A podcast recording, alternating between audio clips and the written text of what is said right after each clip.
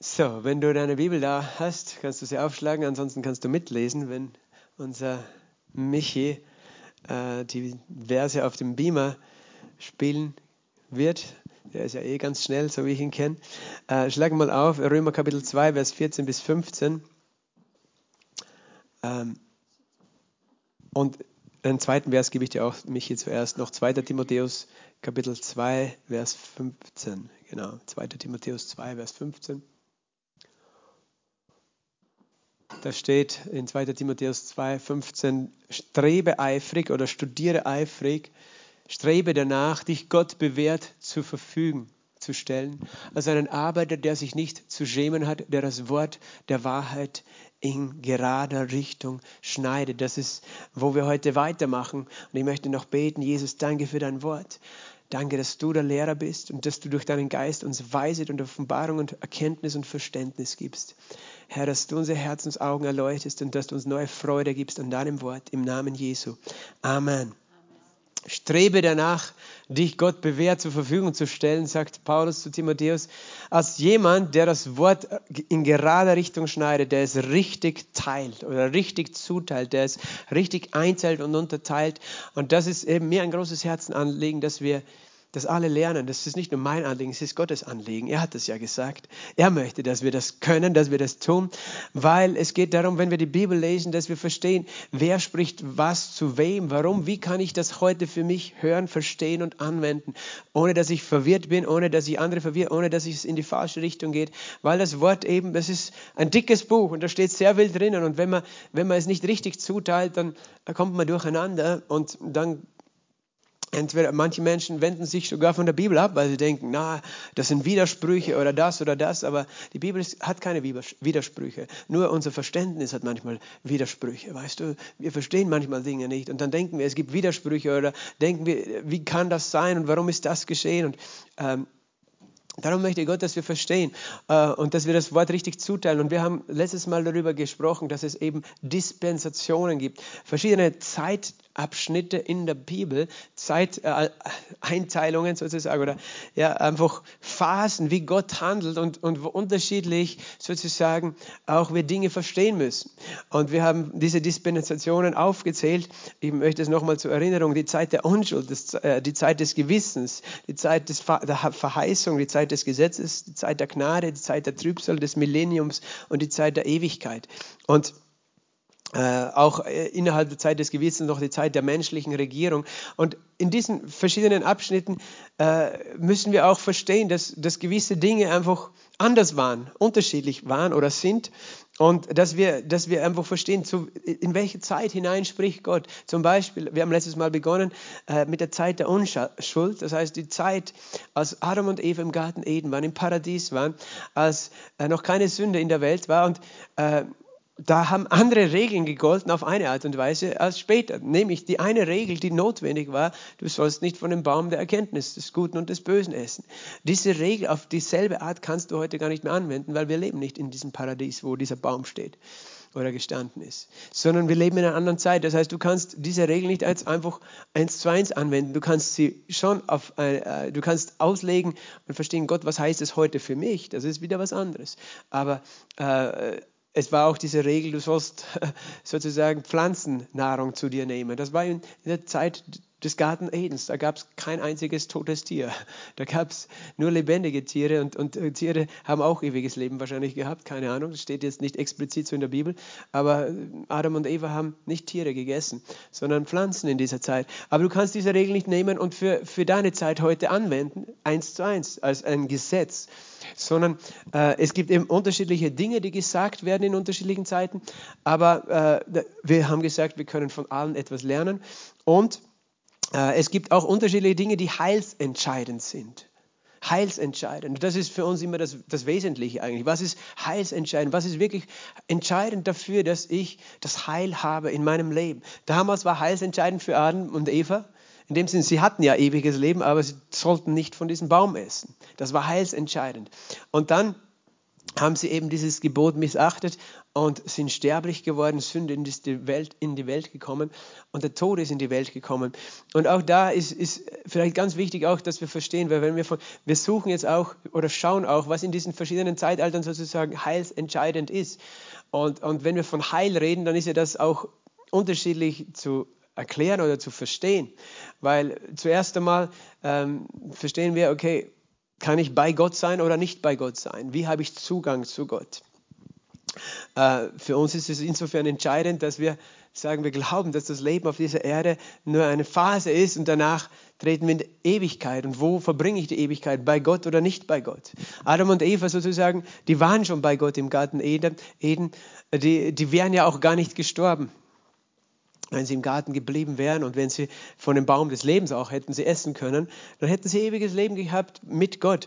Ähm, aber, aber dann ist der Mensch sterblich geworden. Sterblich geworden heißt nicht nur, dass er sozusagen körperlich gestorben ist, sondern auch nach dem Tod konnte er nicht zu Gott kommen. Und das ist auch wichtig zu verstehen. Das heißt, äh, das eine ist, dass der Mensch schuldig geworden ist vor Gott, dadurch, dass er ein Gesetz gebrochen hat. Das andere ist, dass er auch sozusagen kein Heil mehr hatte. Das sind zwei Dinge.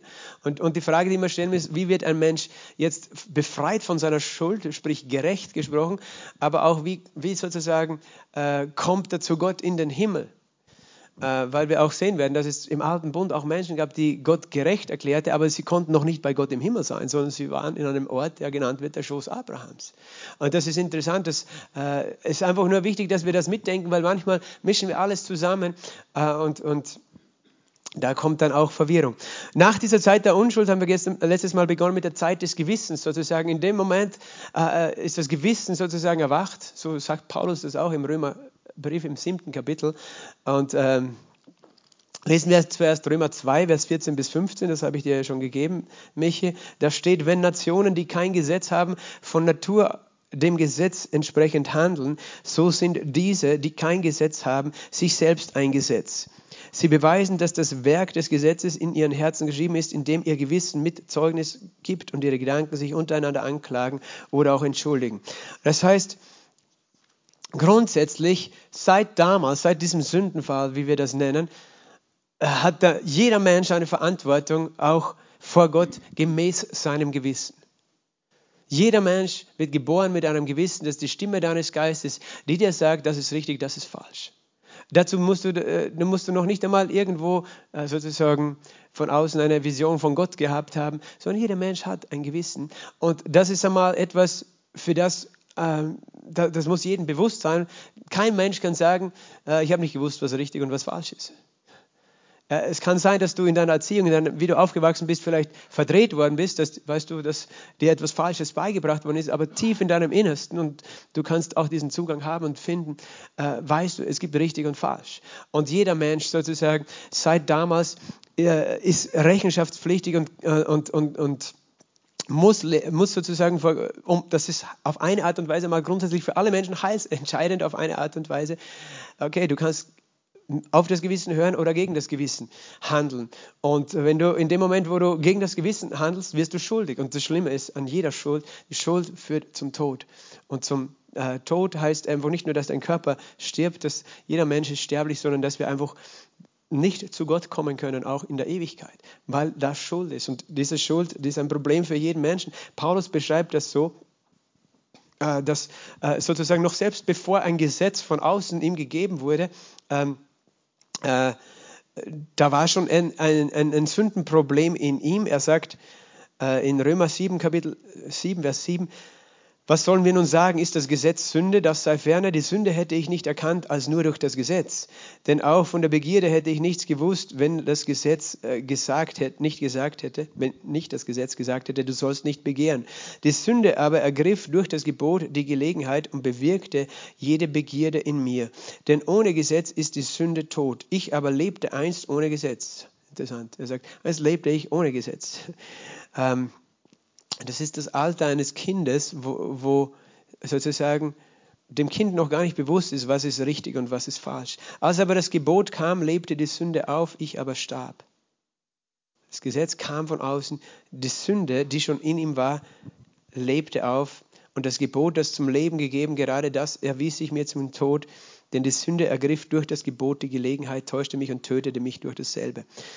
Ähm, ist ja auch eine interessante Sache. Ein, ein, ein Kind sozusagen lebt mit einem Gewissen, ein Kind wird auch geboren mit diesem Potenzial, was Falsches zu machen, weil eben in seinem Fleisch, wir alle haben sozusagen das Gift der Schlange ähm, mitbekommen in unserer DNA. Und deswegen haben wir in uns diese, diese Tendenz, auch Fehler zu machen. Ein kleines Kind gilt vor Gott allerdings unschuldig. Und bis zu welchem Alter, das kann ich dir jetzt nicht aus der Bibel irgendwoher beweisen, aber äh, bis zu einem Moment, wo sozusagen äh, das, das Falsche zu tun bewusst wird. Und äh, jetzt kannst du sagen, ja, aber eben, Paulus sagt, durch das Gesetz hat er erst gewusst, was die Sünde ist. Weißt du, dieses innere Wissen ist ein intuitives Wissen, das Gewissen ist ein intuitives Wissen. Das Gesetz hilft dir, das klar zu sehen. Aber das, das Gewissen hast du schon vorher und das ist klar. Aber in dem Moment sozusagen, wo du etwas Falsches machst, ähm, dann, wird, dann, hörst du dein Gewissen mal, es schreit ganz laut und sagt, das war falsch und du fühlst dich schlecht, du hast ein schlechtes Gewissen. Also jeder hat ein Gewissen, aber du kannst über dieses Gewissen drüber gehen, immer wieder, bis du es nicht mehr wahrnimmst. Und das, das ist ein Grund, warum später auch Gott das Gesetz explizit gegeben hat, damit der Mensch äh, mit seinem Gewissen konfrontiert wird, weil das Gesetz ihn wieder erinnert, was ist richtig und was ist falsch. Und damit dieser Mensch erkennt, ich brauche einen Erlöser. Aber grundsätzlich, was will ich sagen? Alle Menschen leben jetzt, seit, seit Adam gefallen ist, mit dieser Verantwortung des Gewissens. Egal, ob sie das Gesetz der zehn Gebote je gehört haben oder nicht, jeder Mensch hat eine Verantwortung vor Gott und äh, die wollen wir ja so gerne oft abgeben. Und dann gibt es diese Fragen, ja, aber was ist mit Menschen, die noch nie von Gott gehört haben oder so. Und Gott sagt, weißt du, in deinem Herzen ist etwas, das dir sagt, was, wenn, wenn etwas falsch war oder richtig war. Ähm, das Gesetz kommt noch dazu und provoziert in dir das, die Tendenz zu sündigen. Das ist das, was Paulus hier auch beschreibt. Und auf einmal ist dir bewusst, da ist etwas, du willst das Richtige tun, aber doch tust du das Falsche, weil in dir etwas ist. Und deswegen brauchen wir Jesus, den, Erlösung, äh, den Erlöser. Okay, aber warum habe ich das gesagt? Weil grundsätzlich ist es ja heilsentscheidend, dass wir mit einem guten Gewissen leben und letztlich auch sterben würden. Ein Gewissen, das völlig rein ist, das nie gesündigt hat, aber das hat keiner von uns. Ähm, wie ist es dann weitergegangen? In dieser, seit damals sozusagen äh, gibt es zwei sozusagen Entwicklungen. Das eine ist die Entwicklung der Menschen, die sozusagen einfach als Menschheit sich entwickelt haben ähm, und ähm, ohne Gott sozusagen sich weiterentwickelt haben. Und das andere ähm, ist dann später auch äh, ganz klar zu sehen nach der Sintflut, äh, wo Gott ein Volk auserwählt hat, beginnen mit Abraham und wo auch ein, ein, eigener Zeitabschnitt begonnen hat. Aber jetzt die erste Zeit sozusagen vom Sündenwahl bis zur Sintflut leben Menschen mit ihrem eigenen äh, Gewissen, äh, ihrem, äh, schuldig äh, gemäß ihrem eigenen Gewissen. Und äh, jetzt kannst du fragen, woher haben Menschen gewusst, was richtig und was falsch ist? Mein Adam hat schon auch ein Wissen über Gott gehabt. Und Menschen haben schon gewusst, dass es Gott gibt. Du siehst ganz am Anfang der Bibel ähm, im Kapitel 4, im ersten Buch äh, Mose Kapitel 4, damals, Vers 26 ist es, 1. Mose 4, Vers 26, damals fing man an, den Namen des Herrn anzurufen. Es, es, es, gab sozusagen auch Dinge, die, die, als Überlieferung weitergegeben worden sind, von Generation zu Generation. Ähm, Adam war jemand, der Gott kannte und doch auch zu diesem Gott noch gebetet hat. Und wir reden jetzt von dem Gott, der Himmel und Erde geschaffen hat. Und das, dieses, äh, diese Anbetung Gottes, des Schöpfergottes, nicht von falschen Göttern, sondern des Schöpfers, die ist uralt, das ist nichts Neues. Das gibt es eben seit, es heißt, äh, den Tagen Enoschs. Äh, damals fing man an, das heißt, haben viele Menschen begonnen, auch den Gott, der Himmel und Erde geschaffen hat, anzurufen. Das heißt, es gab Dinge sozusagen, die wurden auch als Überlieferung weitergegeben, wie lebt man ein Leben mit Gott oder ein, ein richtiges Leben. Aber es war sozusagen kein verschriftlichtes Gesetz noch. Aber Menschen, es gab Menschen, die Gott angebetet haben und da gibt es dann diese Geschlechterfolge von Adam bis Noah. Und das waren Menschen, weißt du, die haben, das war die erste, das waren immer die Erstgeborenen äh, von Adam weg. Also ich meine, Seth war nicht der Erstgeborene, er war der Drittgeborene in seiner Familie. Aber, aber dann alle weiteren, weißt du, das, das war immer der, der Erstgeborene, der das, der das Wissen, den Segen und so weiter geerbt hat vom, vom Vater und auch Besitz geerbt hat. Und das waren eigentlich wie Könige. Es war wie eine Königslinie, wenn du so möchtest. Der, äh, Adam war der erste König auf dieser Erde. Und das wurde weitergegeben. Und da gab es dann schon Männer, äh, die auch heilig genannt werden. Auch in der Schrift, in den jüdischen Schriften zum Beispiel noch bevor Noah war, sogar bevor Henoch war, da gab es den Mann namens Kenan. Und Kenan war auch jemand, der, äh, das berichtet, das Buch Jascher, das war der, der schon auch Visionen hatte über ein Gericht, das kommen würde und der, das, der Dinge aufgeschrieben hat. Kenan, ich weiß jetzt nicht, welche Generation, ich glaube, er war das äh, fünfte oder so nach Adam. Der hat schon geschrieben. Weißt du, uns wollen sie ja erklären, dass die Schriftkultur ja viel später entstanden ist, aber, aber nach jüdischer Überlieferung hat der schon Dinge aufgeschrieben auf Tontafeln. Dieser Kenan. Äh, und später Henoch, er wird genannt auch im Judentum, er war ein Lehrer. Ein und Henoch sagt auch die Bibel, hat geweissagt und es gibt ein Buch, das aufgeschrieben wurde, das Buch Henoch, das noch vor der Sintflut geschrieben ist. Das, er war das siebte nach Adam, in der siebten Generation nach Adam. Er ist geboren, glaube ich, 600 nach Adam. Das heißt, vor vielen, vielen tausend Jahren hat er auch schon geschrieben und, und äh, Dinge weitergegeben wo, wo jetzt nicht ein Gesetz in dem Sinn war, wo explizit so wie die zehn Gebote, aber wo einfach klar herauskommt, es gibt etwas, das richtig ist, das falsch ist. Es gibt einen Gott, der der Schöpfer ist, der, das ist richtig, äh, richtig, ihn anzubeten. Henoch beschreibt auch das, was dann in, in Kapitel 6 geschehen ist, eben dass Engel gesündigt haben gegen Gott und mit den Töchtern der Menschen äh, äh, auch Nachkommen gezeugt haben, was, die, was dieses Buch beschreibt, eben auch, und die Bibel sagt, das waren die Riesen. Äh, äh das heißt, äh, er redet von Dingen, die, wo, wo falsch sind, gegen Gott zu rebellieren, ähm, den Platz, eben, die, den die Engel verlassen haben. Und umgekehrt von Seiten der Menschen sozusagen mich, sich mit gefallenen Engeln einzulassen. Und das war der Ursprung auch von Götzendienst, der damals begonnen hat, eben sozusagen statt Gott anzubeten, äh, die, die Geschöpfe anzubeten, auch die Engel anzubeten und so weiter. Und äh, wir wissen, dass dann eine Sintflut gekommen ist. Ähm, und das ist interessant auch, es gibt dieses jüdische Buch der Jubiläen, das auch ein Teil der Qumran-Funde war, angeblich, beziehungsweise auch von den Essenern überliefert worden ist, diese jüdische Gruppierung die zur Zeit Jesu auch lebte. Und in diesem Buch äh, der Jubiläen beschreibt auch dieses Buch, äh, was die Gründe waren für die Sintflut. Und es steht ja auch in der Bibel, es steht in der Bibel, dass ähm, Gott traurig war über die Menschheit, weil so viel Gewalt war. Er sagt in Genesis 6, Vers 5, äh, der Herr sah, dass die, die Bosheit des Menschen auf der Erde und alles Sinnen der Gedanken seines Herzens nur böse war und es bekümmerte ihn in sein Herz hinein. Äh, und äh, es war eben Bosheit und Gewalttat, ist interessant, äh, das Wort für Gewalttat. Oder in manchen Bibeln wird es mit Gewalttat übersetzt, glaube ich, das Wort Bosheit hier. ist das hebräische Wort Hamas. Das ist nur so nebenbei interessante Anekdote. Hamas bedeutet im Hebräischen Gewalt oder Gewalttat. Das war auf der Erde Gewalt, äh, die Menschen sich gegenseitig angetan haben. Aber es heißt von Noah, Noah fand Gunst in den Augen des Herrn. Das heißt, Menschen hatten die, schon die Möglichkeit, sozusagen auch hier zwischen richtig und falsch zu unterscheiden. Und warum wurde Noah gerettet? Er hat auch Rettung erfahren seine Rettung war, weil er anders war. Er fand Gnade, aber scheinbar war sein Herz nicht böse und, und sein Sinnen nicht böse. Und Gott hat das äh, gesegnet und ihn äh, und seine Familie gerettet. Und er beschreibt im Buch äh, der Jubiläen, der Jubilees, heißt es auf Englisch, im siebten Kapitel, das steht jetzt nicht in der Bibel, eben, dass der Grund äh, für die Sintflut war zuerst eben, dass diese Engel eben äh, Unzucht äh, äh, begangen haben mit den Töchtern der Menschen, ähm, dass sie äh, auch eben Gewalttat verübt haben, diese Riesen, das waren ja eben brutale Wesen, die die Bibel beschreibt. Und dass eben viel äh, Verbrechen gab, dass viel Ungerechtigkeit und Blutvergießen gab und, und viel Bosheit. Das, das war der Grund sozusagen, warum äh, äh, die, die Sinnflut gekommen ist.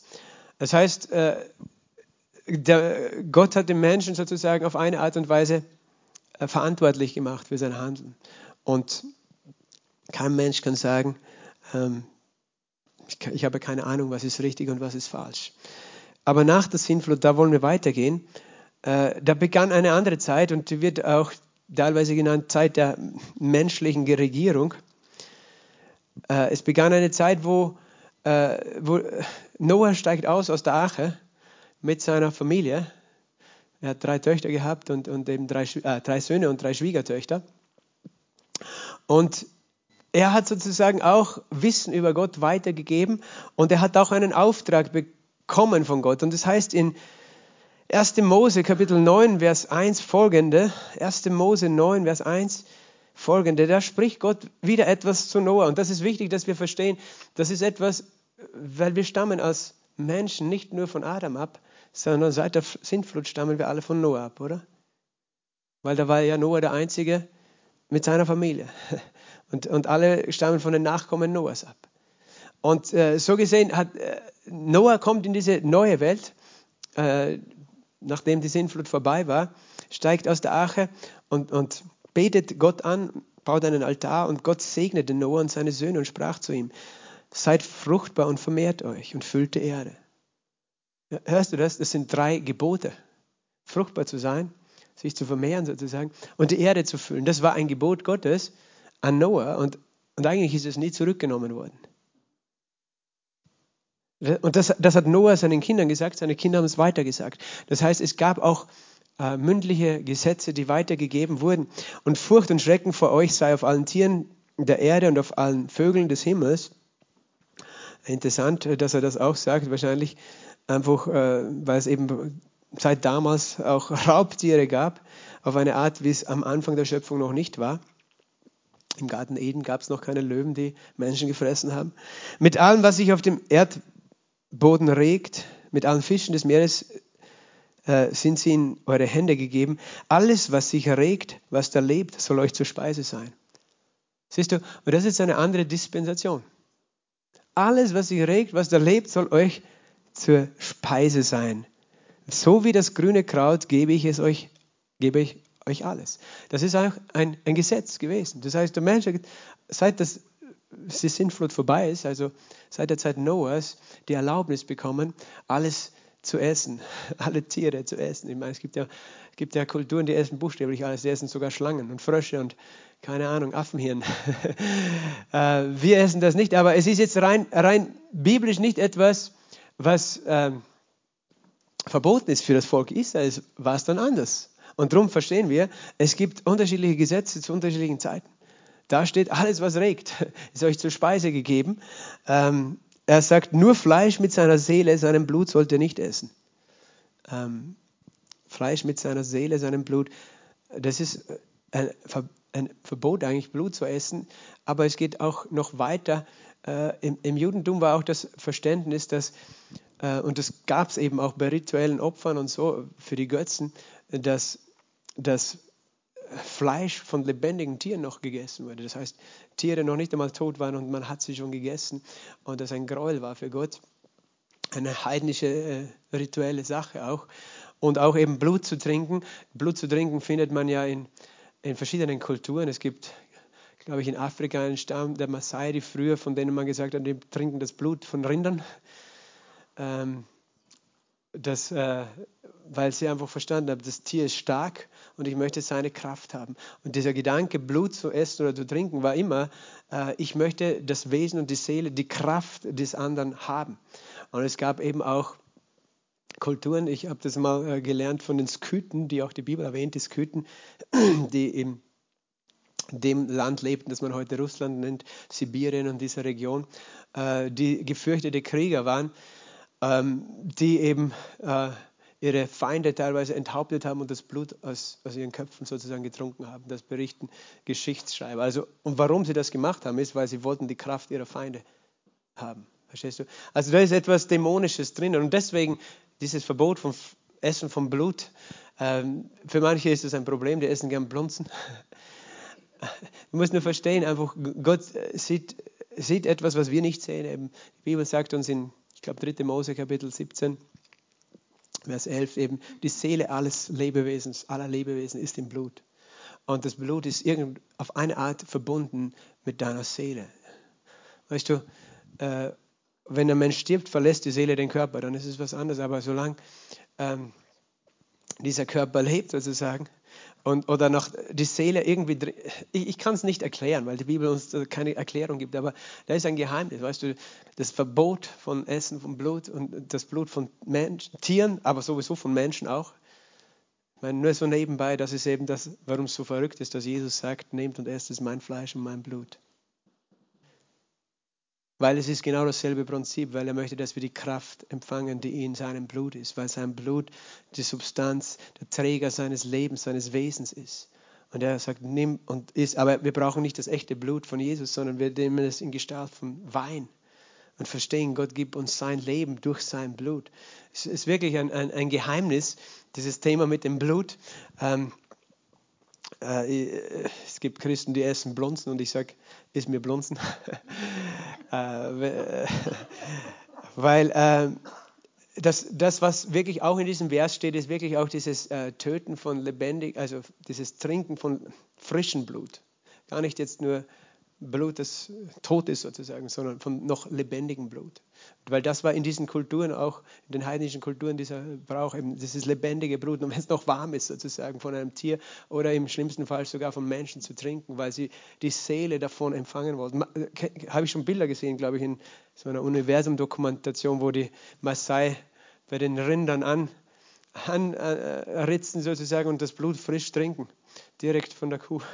Und äh, das ist wir können uns das nicht verstehen. Was? Wie kann man das tun? Aber die, die haben dieses Verständnis, da ist Kraft. Dieses Tier ist, ist in seinem Blut. Das ist das Leben. Okay. Aber das war ein Verbot eben. Was, was Noah sagt, äh, gibt's, äh, weißt du, könntest du jetzt noch weitergehen. Es gibt nämlich manche, die sagen, ja, wie konnten die Engel mit den Menschen äh, äh, sozusagen Töchter zeugen? Wie könnten sie menschliche Körper annehmen und leben? Und es gibt äh, ja diese Theorien, die ich nicht irgendwie wirklich beweisen oder nachvollziehen kann, aber manche sagen, aus so alten Schriften kann man das ein bisschen äh, herauslesen, dass die, diese Engel sozusagen tatsächlich Blut von Menschen getrunken haben, um zu leben, um, um dieses menschliche Leben anzunehmen. Und daher kommen diese ganzen Geschichten, die wir von Vampiren haben bis heute, weißt du. Kennst du Vampirgeschichten? Die Vampire, die das Blut von Menschen trinken müssen, damit sie menschliches Leben haben. Und, und das, ist, das ist einfach, da gibt es einfach Mythen, die, von denen wir, wir bleiben bei der Bibel, aber nur, dass du verstehst, Gott hat das nicht zufällig gesagt hier bei Noah. Das ist Verbot von Trinken oder Essen vom, von frischen Menschen oder Tierblut sowieso. Ähm, da ist ein Grund dahinter, den, da können wir nur spekulieren, aber äh, wir sollten es einfach respektieren, was Gott sagt. Und auch noch vielleicht, warum sagt Gott nach der Sintflut, dass, Gott dem, äh, dass der Mensch alle Lebewesen auch als Speise essen kann. So, wenn du die Bibel studierst, kommst du darauf, dass die Zeit vor der Sintflut anders war als nach der Sintflut. Die Atmosphäre war anders. Die Bibel berichtet von einem, einer Schicht Wasser, die über der Erde war, gebunden war und, und viel Wasser, das unter der Erde war. Und äh, dass die Erde bewässert worden ist durch einen Dunst, der von der Erde aufgestiegen ist, aber dass es nicht geregnet hat. Das steht im, äh, ich glaube, 1. Mose 2, Vers 6. Ein Dunst aber stieg von der Erde auf und bewässerte die, Erd, äh, die Erde. Vorher steht, lesen wir 1. Mose 2, Vers 5. Noch war alles Gesträuch des Feldes nicht auf der Erde und noch war alles Kraut des Feldes nicht gesprossen, denn Gott der Herr hatte es noch nicht auf der Erde regnen lassen und noch gab es keinen Menschen, den Erdboden zu bebauen. Ein Dunst aber stieg von der Erde auf und bewässerte die ganze Oberfläche de, des Erdbodens. Es gibt Schöpfungswissenschaftler, die sind der Meinung, dass es nicht geregnet hat bis zur Zeit der Sintflut, sondern dass, es, dass die Erde bewässert wurde durch einen Dunst, die Atmosphäre einen anderen Zustand hatte, dass man das auch nachweisen kann in diesen ähm, äh, Forschungen von, von, von uralten sozusagen Funden von, von Pflanzen und Resten, dass, dass auch das Sauerstoffgehalt der Atmosphäre weit höher war und deswegen auch dieses lange Leben von Menschen und Tieren vor der Sintflut. Äh, Adam wurde ja 930 Jahre alt und auch deswegen diese Funde von Riesenbäumen, Riesenfarnen, äh, die angeblich laut Schöpfungswissenschaftlern, es gibt Wissenschaftler, die versuchen äh, herauszufinden, kann dieser biblische Schöpfungsbericht stimmen und, und da auch Beweise zu finden. Ich bin da kein Experte, aber es gibt darüber Bücher und auch YouTube-Videos und so weiter.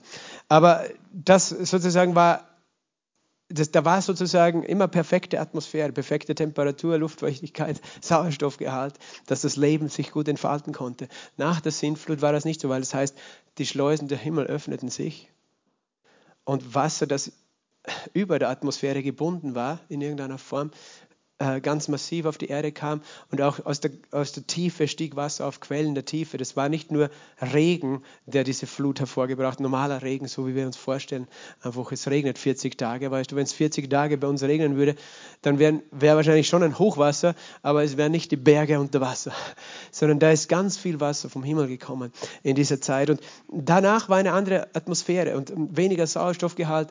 Der UV-Einstrahlung war viel stärker und deswegen auch diese Alterungsprozesse, die schneller gegangen sind und so weiter. Ähm, und da hat auch dann etwas begonnen, was wir die Jahreszeiten nennen. Das hat erst nach der Sintflut begonnen. Das steht in 1. Mose 8, Vers 22. Von nun an, alle Tage der Erde sollen nicht aufhören, Saat und Ernte, Frost und Hitze, Sommer und Winter, Tag und Nacht. Das hat es vorher noch nicht gegeben, Sommer und Winter. Und jetzt verstehst du, äh, wenn es einen Winter gibt, es ist schwer, sich, Wind, sich von Pflanzen zu ernähren. Wenn man, das, wenn man Lebensmittel nicht so haltbar machen kann oder in dieser Menge ernten kann, dass man über den ganzen Winter kommt. Und das war nach der Sintflut auf einmal notwendig, auch für Menschen Fleisch zu essen, dass sie überhaupt überleben. In der kalten Jahreszeit. Und im Winter, wo, wo eben nicht kein Getreide gewachsen ist oder, oder auch Früchte und so weiter. Getreide kann man natürlich auch ernten und lagern, über den Winter damit leben, aber das ist auf Dauer zu wenig für den Menschen, um stark und gesund zu sein. Und äh, so gibt Gott eben dieses neue Regel, dass, dass er sagt, ihr dürft jetzt auch Tiere essen. Es hat einen ganz praktischen Grund gehabt, weil, weil es notwendig auch war für den Menschen. Ähm, wenn du zurückgehst zu 1. Mose Kapitel 9, äh, dann finden wir da noch weiter eine, weitere Aussagen. Jede, jedoch euer eigenes Blut werde ich einfordern von jedem Tier, werde ich es einfordern von der Hand des Menschen von der Hand eines jeden, nämlich seines Bruders, werde ich die Seele des Menschen einfordern. Wer Menschenblut vergießt, dessen Blut soll durch Menschen vergossen werden. Denn nach dem Bilde Gottes hat er den Menschen gemacht. Ihr nun seid fruchtbar und vermehrt euch und wimmelt auf, wimmelt auf der Erde und vermehrt euch. Und das ist auch ein neues Gesetz, das heißt, dieser Verbot, ganz klares Verbot vom Mord. Abel, Kain hat ja auch seinen Bruder ermordet. Aber Gott hat gesagt, okay, du wirst beschützt werden. Ich werde äh, verbieten, dass du getötet wirst. Gerecht, dass Abel gerecht wurde, äh, gerecht wurde. Aber hier sagt er ganz klar, wer Menschenblut vergisst, soll, äh, sein Blut soll vergossen werden. Auch jetzt wäre ein schwieriges ethisches Thema, weil das redet eigentlich von Todesstrafe. Und das hat auch einen Grund, der, der unser menschliches Verstehen übersteigt, nämlich ähm, das, was die Bibel uns lehrt im ganzen Alten Testament, dort, wo unschuldiges Blut vergossen wird. Und das ist der Unterschied zwischen unschuldigem Blut und schuldigem Blut. Wer unschuldiges Menschenblut vergisst, der ist schuldig und dessen Blut soll vergossen werden. Das sind zwei Kategorien. Das heißt, weil manche sagen, ja, Todesstrafe wäre ja demnach genauso Mord. Nein, Mord ist etwas, wo unschuldiges Blut vorsätzlich vergossen wird. Ein anderes Thema, aber dieses Blut, weißt du, ist lebendig. Da, da, da ist Leben drin und bei, bei Abel war es so, dass Gott gesagt hat, das Blut deines Bruders schreit vom Ackerboden zu mir. Und äh, auch redet die Bibel dort, wo unschuldiges Blut vergossen wird, im Land durch Gewalttat, dass dort ein Fluch ins Land kommt. Und es äh, redet von Hungersnöten, die deswegen geschehen sind in der Bibel. Und es redet eigentlich davon, dass etwas Geistliches immer verbunden ist, auch mit dem Irdischen. Wenn ein Mensch ermordet wird, weißt du, dann, dann ist es, wird es zu einem Ort, wo dämonische Macht ist. Und dieses unschuldige, ungerechte Blut sozusagen, das, wenn es nicht gesühnt wird, bewirkt, dass, das, dass dieser Ort zu einem dämonischen Ort wird, wo böse Dinge passieren. Und äh, Gott sagt, deswegen muss diese Schuld gesühnt werden durch das Blut.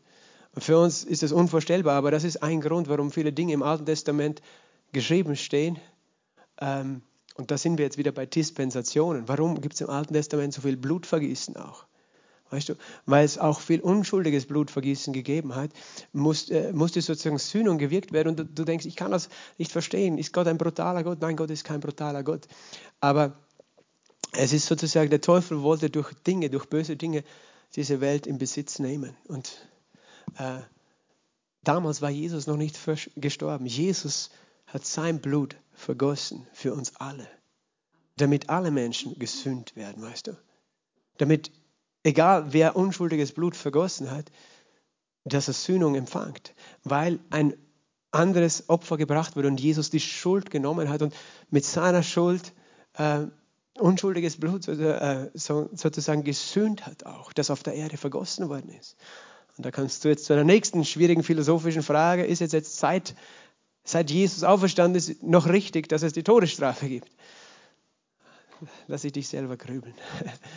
Weil Jesus hat ja unschuldiges Blut vergossen. Und das ist für, für mich interessant, weil, weil ich, ich habe schon Geschichten gehört von Menschen, weißt du, die eigentlich zum Tod verurteilt waren, sich aber im Gefängnis bekehrt haben und dann äh, noch freigesprochen worden sind. Und das ist für mich ein Bild, dass in dem Moment sozusagen, wo sie Jesus akzeptieren, der, der dieses unschuldige Blut an ihrer Stelle gesöhnt hat, wo sie freigehen. Äh, ich kann dir nicht sagen, wie Gott das sieht für Menschen, die, die nicht das, das stellvertretende Opfer Jesu annehmen. Weil es diese Todesstrafe-Debatte, weil ich bin froh, dass ich kein Regierender bin, aber es ist, es ist ein, ein nicht so leichtes Thema. Für unsere humanistische Gesellschaft ist es natürlich ein No-Go, dass man das überhaupt anstoßt und andenkt, dass es, das, dass es sein könnte. Aber hier lesen wir Dinge in der Bibel und deswegen rede ich drüber, die manchmal uns herausfordern. Ja, wie kann das sein? Wie passt das in mein humanistisches Konzept? Ich sagte, äh, wir verstehen viele Dinge nicht, weil wir sehr wenig sehen von dem, was wirklich passiert, nämlich hinter dem Schleier, auf der anderen Seite in der unsichtbaren Welt. Und eben dort, wo Mord und, und böse Dinge passieren, äh, da gibt es dämonische Aktivität, die die Welt zerstört. Und das sieht man einfach dort, wo das geschehen ist, in, in den Ländern, wo, wo viel Böses geschehen ist. Und nur das Blut Jesu kann diese Länder letztlich retten und befreien, weißt du. Menschen, die dieses Blut äh, sozusagen für sich in Anspruch nehmen oder Länder, die das in Anspruch nehmen. Okay, wenn du jetzt äh, einfach von Genesis 1 ableitest, das, da steht dann noch in Vers 7, Vers, äh, Genesis 1, äh, 9, nicht Vers, Kapitel 1, Genesis 9, Vers 1 bis 7, da steht dann noch, ihr nun seid fruchtbar und vermehrt euch und wimmelt auf der Erde und vermehrt euch auf ihr. Das war sozusagen auch noch einmal diese Wiederholung des Gebotes. Gott will, dass die Menschheit sich vermehrt und auf der Erde wimmelt sogar. Wimmeln ist ein interessanter Ausdruck. Ich sage das auch deswegen, weil es gibt, es gibt Menschen, die der Meinung sind, die Welt muss, äh, äh, es hat viel zu viele Menschen und man muss dafür sorgen, dass es weniger Menschen werden auf der Erde. Und ich sage, es ist ein spannendes, spannendes Thema aus biblischer Sicht. Weil aus Gottes Sicht, weißt du, ist, ist Platz genug für alle Menschen. Aber aus der Sicht der Menschen ist nicht genug Platz, weil, weil so viel menschliche Gier herrscht, sodass äh, die einen sich ganz viel nehmen und andere deswegen hungern. Aber eigentlich, aus Gottes Sicht, es so, die Erde soll wimmeln von Menschen. Und wenn wir jetzt, und, und diese Gebote, weißt du, die hat Gott von Anfang an gegeben, die hat, hat er nie direkt aufgehoben. Selbst im Neuen Testament zum Beispiel das Thema mit dem Fleisch, mit dem Blut, haben sie nicht aufgehoben, dieses Gebot. In der Apostelgeschichte, Kapitel 15, reden sie davon. Und wir Menschen, weißt du, leben in einer Zeit, wo unsere Ethik auf moderner Philosophie und so weiter basiert, aber nicht mehr auf Gottes Wort. Und wir sagen, na, wir wollen, weißt du, wir müssen die Familien klein halten und es darf ja nicht zu viele Kinder geben oder eben in dritte Weltländern, die haben viel zu viele Kinder und so weiter. Und ich sage, das ist nicht, wie Gott es sieht. Und auch sagt er, ihr sollt euch auf die ganze Erde ausbreiten, die Erde füllen. Das ist mit ein Grund, warum der Turmbau zu Babel ein Problem war, weil die Menschen hatten diesen Auftrag über, von Noah her bekommen. Und Noah hat einen Sohn namens Ham, der hat einen Sohn gehabt namens äh, Kusch. Äh, und dieser Sohn hatte wieder einen Sohn namens Nimrod und der hat gesagt, wir bauen einen Turm, den Turm, der genannt wird der Turm zu Babel, in Babel. Und wir werden uns nicht auf die Erde verbreiten, sondern wir wollen uns an einem Ort sammeln und gemeinsam einen Turm bauen. Und es war ein Akt purer Rebellion. Der Turm war auch gedacht, der sollte so hoch sein, äh, gibt es verschiedene Gründe, der sollte bis zum Himmel reichen. Zuerst einmal, damit sie nie wieder durch eine Sintflut ertränkt werden könnten. Weißt du, die Menschen. Das heißt, es ist ein Ausdruck von, diese Sintflut war ungerecht, weil Gott, du bist ungerecht, wir Menschen waren richtig. Und jetzt bauen wir einen Turm, sodass, wenn, wenn du wieder eine Flut schicken würdest, könnten wir da ganz raufgehen. Es war ja ein riesiger Turm, weißt du, die, die, das Buch Jascha beschreibt, dass das so groß war wie eine Großstadt, die, die Grund, Grundmauern. Das war nicht nur ein kleiner Turm wie das Burj Dubai oder so, sondern ein riesiger Turm, den sie bauen wollten und eben auch um Gott von seinem Thron zu stürzen, um gegen ihn zu kämpfen. Ein Turm, der bis zum Himmel, bis zum Thron Gottes reichen sollte, um Gott von seinem Thron zu stürzen. Und äh, auch um äh, äh, an diesem Ort sozusagen die Engel anzubeten, die ja schon vor der Sintflut auf die Erde gekommen waren und auch sie auf die Erde zu holen. Und eben äh, um und das Gegenteil zu tun, was Gott gesagt hat, nämlich sich auf der ganzen Erde zu verbreiten. Sondern wir wollen eine Stadt, einen Turm bauen, wir wollen da alle zusammenbleiben. Wir werden nicht tun, was Gott gesagt hat. Die, die Rebellion des Menschen ist auch so alt wie die Bibel. Und das sind diese Gesot, äh, Gebote, die wir im Buch äh, Genesis hier finden und die eben an alle Menschen weitergegeben wurden. Und, und natürlich dann auch verloren gegangen sind, aber eigentlich äh, sind das Dinge auch, die uns irgendwo äh, in uns drinnen wohnen. Wir wissen, dass Mord falsch ist zum Beispiel und äh, solche Dinge. Auch das Buch von äh, der Ju Jubiläen, das Ju Buch Jubilees, da ist auch noch eine interessante Anekdote, was Gott gesagt hat zu Noah, äh, beschrieben nach der Sintflut, äh, dass Noah seinen Söhnen Folgendes gelehrt habe, nämlich, dass sie zuerst der Gerechtigkeit folgen sollten. Und ich nehme an, das redet auch von dem Gewissen, richtig und falsch zu unterscheiden und das Richtige zu tun und nicht das Falsche. Ähm, dann sagt er als zweites, dass die Menschen ihre Scham, ihre Nacktheit bedecken sollten. Ist auch interessant, das hat Noah gesagt seinen Söhnen. Bedecke deine Scham. Es gibt Menschen, die sind schamlos. Äh, die denken, es ist, es ist normal, wenn man nackt rumgeht. Aber Gott sagt, also sagen die Juden, was ist jetzt jüdische Überlieferung? Steht nicht in unserer Bibel. Aber eigentlich ist es etwas, was wir in uns tragen, diese natürliche Scham, dass, dass es nicht normal wäre, du würdest jetzt nackt herumlaufen. Äh, aber für manche Menschen, die, die sagen, nein, das ist, ich will frei sein, die rebellieren letztlich gegen etwas, was Gott in sie hineingelegt hat. Das ist eigentlich Bedürfnis, sich zu bedecken äh, vor anderen Menschen außer vor dem Ehepartner. Ähm, dann als drittes hat er gesagt, sie sollen Gott anbeten, Gott ehren und keine anderen Götter. Gott anzubeten, ihre Eltern zu ehren, äh, auch ein uraltes Gebot, etwas, und es redet davon, auf die Eltern zu sorgen im Alter. Das heißt, äh, damals gab es kein Pensionssystem, deswegen war das der Auftrag an die Menschen, auch für die Eltern zu sorgen.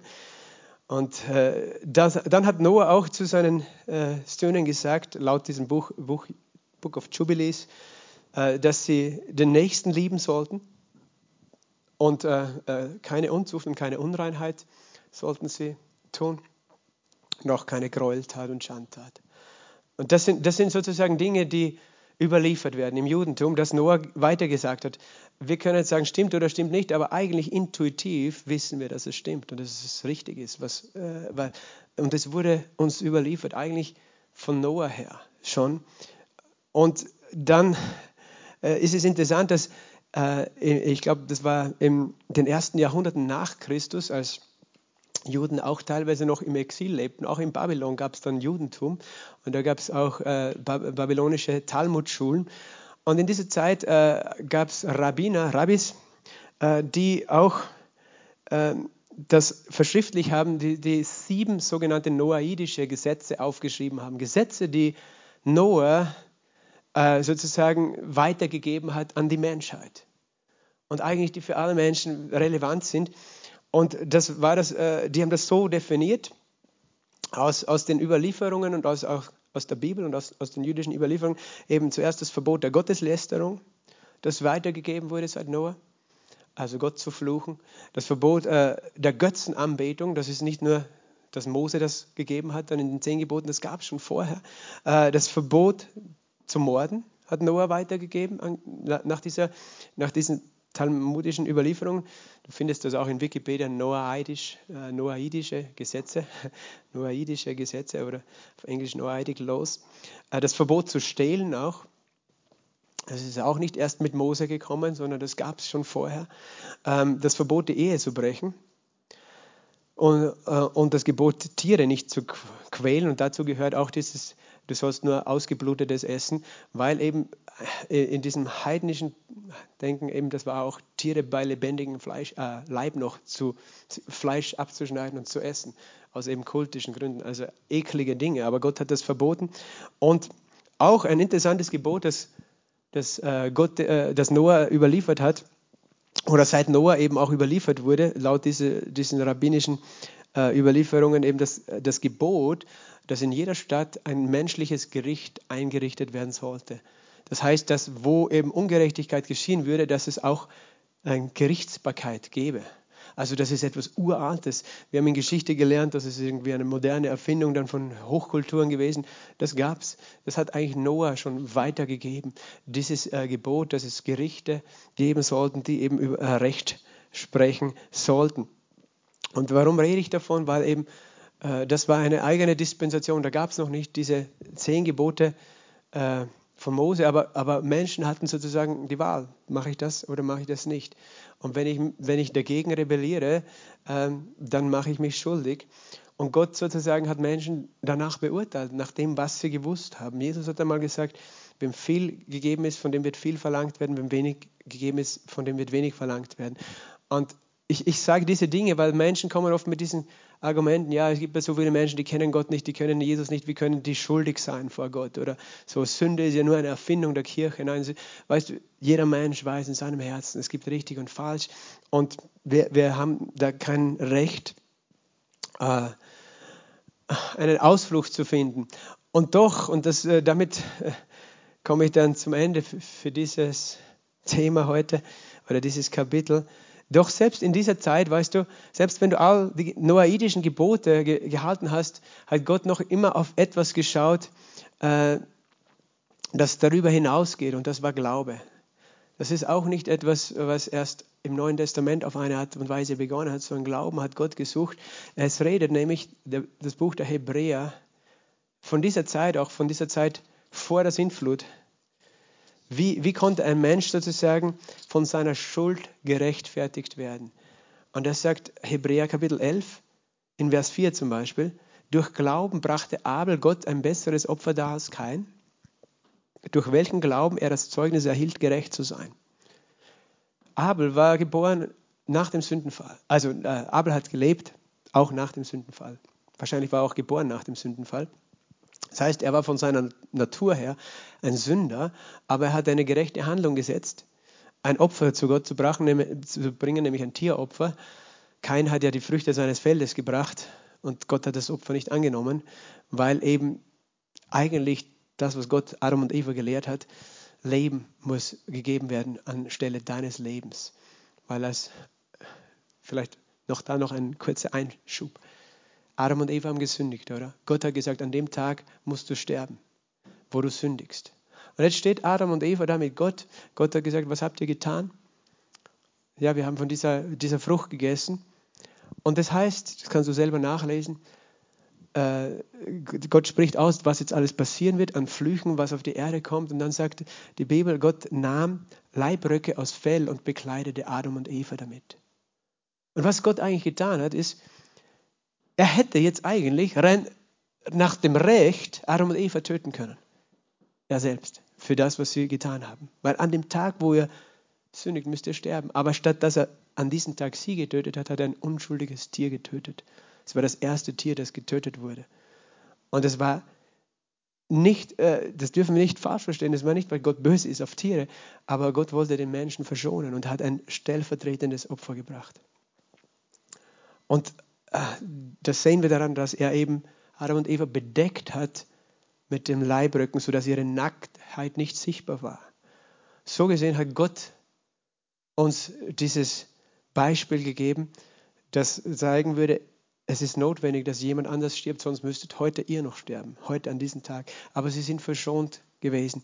Und wir sind verschont worden, weil Jesus sozusagen letztlich der war, der gestorben ist, der geopfert wurde, damit wir leben können. Und dann hat eben Kain hat nicht ein Tier dargebracht und hat damit eigentlich rebelliert gegen diese Wahrheit, dass er ein Sünder ist und sterben müsste. Abel hat etwas Richtiges getan. Und das heißt, was ich damit sagen möchte, selbst in dieser Zeit konntest du schon richtig oder falsch handeln konntest du Dinge tun, die dich sozusagen gerecht gemacht haben oder nicht. Und es war nicht nur sozusagen, was du getan hast, sondern wie du es getan hast. Er glaubte Gott heißt Er glaubte, Abel brachte durch Glauben ein Opfer dar. Er glaubte, dass er ein Opfer brauchte und dass Gott ihn rechtfertigen würde und vergeben würde, wenn wenn er sozusagen glauben würde, dass er jemand anders an, an, ihn, an seiner Stelle stirbt. Und dieses Prinzip, durch Glauben gerechtfertigt zu werden, ist so alt sozusagen wie die erste Schuld, die in der, in der Bibel geschehen ist, nämlich die Sünde Adams und Evas, aber auch eben zur Zeit Abels. Das ist nicht etwas, eine Erfindung des Neuen Testamentes, aber im Neuen Testament hat sie noch eine andere Auswirkung. Weil Abel, weißt du, der ist auch gestorben, der war nicht sofort im Himmel bei Jesus, sondern der war an einem Ort, der später eben der Schoß Abrahams genannt wird unter der Erde, sagt die Bibel, und wurde befreit, nachdem Jesus auferstanden ist.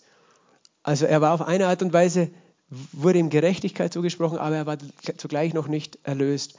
Und dann auch von Henoch, der lebte noch vor der Sintflut, heißt durch Glauben wurde Henoch entrückt.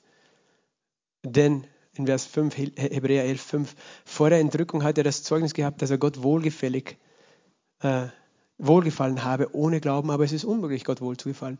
Gott sagt, warum war Henoch so besonders für mich? Weil er mir geglaubt hat. Nicht, weil er gemäß allen Gesetzen seinem Gewissen vollkommen war, sondern weil er mir geglaubt hat. Habe ich ihn zu mir geholt. Das ist wieder eine andere Story. Er wurde entrückt. Und dann heißt es von Noah in Vers 7, durch Glauben baute Noah eine göttliche Weisung. Als er eine göttliche Weisung über das, was noch nicht zu sehen war, empfangen hatte, von Furcht bewegt, eine Arche zur Rettung seines Hauses. Durch ihn verurteilte die Welt und er wurde Erbe der Gerechtigkeit, die nach dem Glauben ist. Selbst Noah, weißt du, war nicht deswegen gerecht, weil er perfekt war in seinem Handeln, sondern weil er Gott glaubte, was Gott gesagt hat. Und das ist ein Schlüssel, der ist von Anfang an uns gegeben. Wenn wir glauben, was Gott sagt, rechnet Gott uns Gerechtigkeit zu, nicht aufgrund dessen, was wir gemacht haben, sondern weil er uns gerecht spricht. Und es war letztlich der Glaube, der ihn gerettet hat, oder? Weil hätte er Gott nicht geglaubt, hätte er die Arche nicht gebaut. Hätte er die Arche nicht gebaut, wäre er in der Sintflut gestorben. Und das heißt, in dieser Zeit war ein etwas notwendig, Glaube und Werke. Das heißt, du glaubst Gott, aber du musst auch auf eine Art handeln nach deinem Glauben. Und Glaube und Werke ist in dieser Zeit etwas anders, als es heute ist, auch wenn wir das nächste Mal oder übernächste Mal genauer anschauen. Aber ich möchte nur, dass du verstehst, es gab immer schon klare Regeln, Gesetze. Gott hat etwas in unser Herz gelegt, wir können uns entscheiden, aber letztlich schaut Gott dann auf unseren Glauben. Und dieser Glaube befähigt uns, äh, in, oder der bringt uns in eine Position, wo Gott uns gerecht sprechen kann. Und deswegen kann Gott Menschen gerecht sprechen auf der ganzen Welt, die ihm glauben. Und nicht Menschen, die vollkommen sind. Das ist etwas, eben, das schon seit damals gilt. Amen. Ich hoffe, ich habe euch nicht verwirrt. Ich weiß, es war ein bisschen viel und kompliziert. Vater, ich danke dir, dass du jetzt einfach das, was wichtig war, in unser Herzen festmachst, alles andere. Lass vorbeigehen, Herr. Aber wir wollen dich einfach loben und preisen, dass du Ewigkeit in unser Herzen geschrieben hast, dass du uns hilfst zu verstehen, wie du einfach die Welt geschaffen hast, den Menschen geschaffen hast und dass du uns hilfst zu verstehen, was Gerechtigkeit ist, was richtig ist, Herr.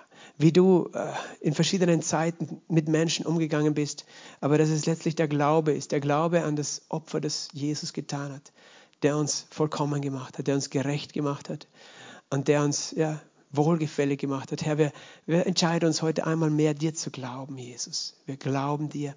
Und ich segne jeden Einzelnen heute Abend im Namen Jesu. Amen. Schönen Abend, seid gesegnet.